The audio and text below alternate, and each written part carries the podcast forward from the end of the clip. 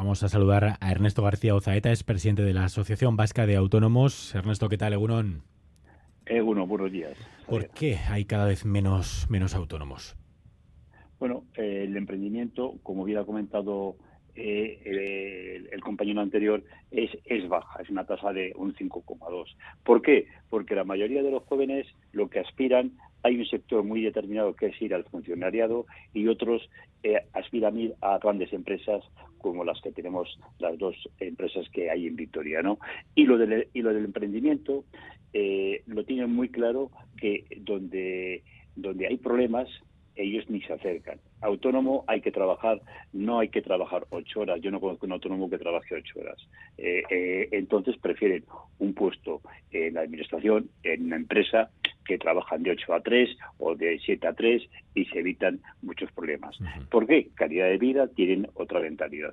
Nosotros, los autónomos, eh, tenemos el problema de que eh, las, las, instituciones hasta, hasta antes de ayer no teníamos ese apoyo. Hoy sí que empezamos a tenerlo. La prueba es evidente que el día 31 se firmó el Pacto Social por el Empleo, que estuvimos firmando 97 instituciones, patronal, sindicatos y el gobierno vasco, en este caso la vicelandacari, eh, de hecho van a sacar ya el decreto creo que es una pieza muy importante.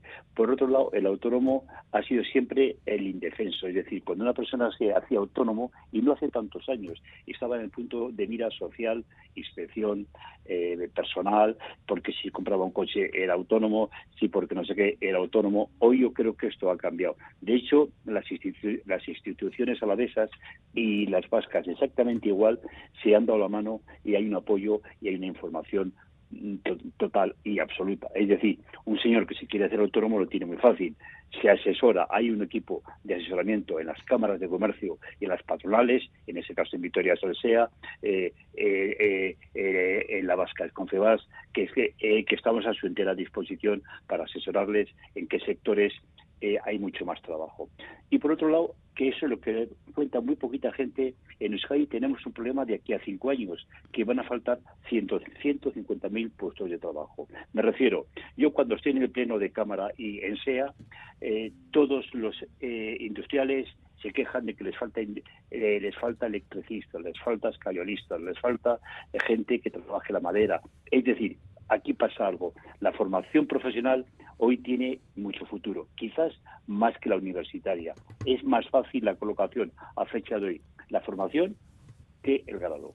Entonces, bueno, pues se tienen que poner las pilas eh, la gente joven y la gente no joven, porque a mí el, el, emprendedor de 45 años hay que ponerle alfombra roja. ¿Por qué? Porque lo más probable es que haya salido del circuito laboral y se tengan que juntar una, dos, tres personas para formar una empresa y dedicarse a ello. Eso es para mí tienen un gran mérito. Lo mismo que los jóvenes se lanzan. Nosotros vamos a las universidades a enfocarles eh, eh, y explicarles lo que es el autónomo. Y llevamos gente de referente que realmente son dignos de escuchar. Es decir, gente que de la nada hoy tienen 550 empleados. Claro. tenemos, en Vitoria dos casos en este caso. Em, Ernesto, lo que está claro es que sin autónomos el país no sale. Eh, por si la gente elige funcionariado, solo con funcionariado no, no, no sale. Entonces, eh, como estos datos sigan cayendo, puede tener consecuencias graves muy graves además. Es decir, hay que mentalizarles, eh, por ejemplo, eh, ¿por qué no hay renovación en las empresas? Pues porque saben que su padre, por ejemplo, pongo un ejemplo, es ferretero y no solamente trabaja ocho horas, es que el sábado trabaja y, si te descuidas, el domingo tiene que trabajar. Hostelería, un gran problema. Un camarero, cuando se va a coger un camarero, quien entrevista quién a quién es el camarero al, al dueño que va a contratar. Y lo primero que le dice, eh, qué días son, eh, cuándo libro, el domingo cuando libro, el sábado cuando libro. Tienen hoy otra mentalidad diferente. Cuando en la hostelería todos sabemos que el camarero, la, eh, tiene que trabajar el fin de semana y luego tendrá que coger dos días fuera de, ese fin de semana. Es otra mentalidad. Es muy esclavo, entre comillas, es otra forma de trabajar diferente. Entonces, se tienen que mentalidad que la, que la hostelería es un tema totalmente diferente. Cuando escucháis eh, propuestas como la semana laboral de cuatro días o reducir la jornada laboral, ¿qué, pensáis? Pues, pues mira, eh, yo creo que es muy difícil para mí con harto dolor de mi corazón según en qué, eh, en qué segmentos se podrá hacer, en, otros no. Es decir, en rebajar a una micropyme un 20% de ingresos, eh, a ver cómo lo hace, a ver cómo, cómo se eh, sustenta esto. A mí en el funcionariado ahí no hay ningún problema, porque se puede aplicar perfectamente. Pero a nivel de micro, micropymes, es un problema. Y a nivel de empresas grandes, tipo Michelin, Mercedes, la, la producción les va, les va a disminuir un 20%. Eso va en detrimento del campo económico. Es decir, que se puede estudiar, sí. Que se pueden hacer pruebas en una serie de empresas X, sí. Pero no en todos los colectivos se puede aplicar lo de las 37 horas.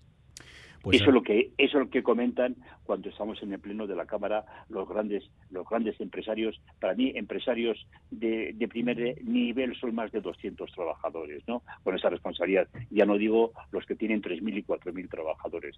Esos son los que tienen que decir y hay que escucharles porque realmente nosotros desde desde nuestra silla lo vemos bastante difícil. Por, por, por desgracia porque sería calidad de vida. Eh, por último Ernesto porque parece que evidentemente hay que tomar algunas medidas pues para que para que la gente se, se anime a ser autónomo, ¿no? a ser trabajador eh, por cuenta ajena. ¿Cuáles podrían ser? ¿Por, dónde crees que pues podría conseguirse dar, darse la vuelta a la tortilla? Asesoramiento, asesoramiento y tienen que ir a las cámaras de comercio e industria y en este caso eh, pues como Vizcaya y, navegación. en Álava eh, hay un departamento dedicado exclusivamente a ese, eh, a ese asesoramiento y las patronales exactamente igual. Y luego eh, yo lo que he observado en los, tres, los últimos tres años que vamos de la mano tanto cámaras como patronal, como ayuntamientos y diputaciones en los departamentos de, comercio que tienen un asesoramiento muy exhaustivo para la persona que quiere poner un negocio. Eh, les hacen un estudio en esta zona no porque técnicamente está muerta, vete aquí, les hacen un estudio exhaustivo. Tienen que hacer copartícipes a toda esa gente de que pase por esas instituciones que realmente ha habido un giro de 180 grados. Se tienen que asesorar e informar. No, aquí voy a montar porque esta lonja de mi tía, olvídate estudia el mercado, que te hagan un estudio y tendrás que poner el negocio donde realmente te marque el estudio que es interesante comercialmente hablando. Pues Ernesto García Ozaeta, presidente de la Asociación Vasca de Autónomos, gracias por habernos atendido esta mañana aquí en directo en Radio Euskadi. Muchas gracias, Javier. Egunon.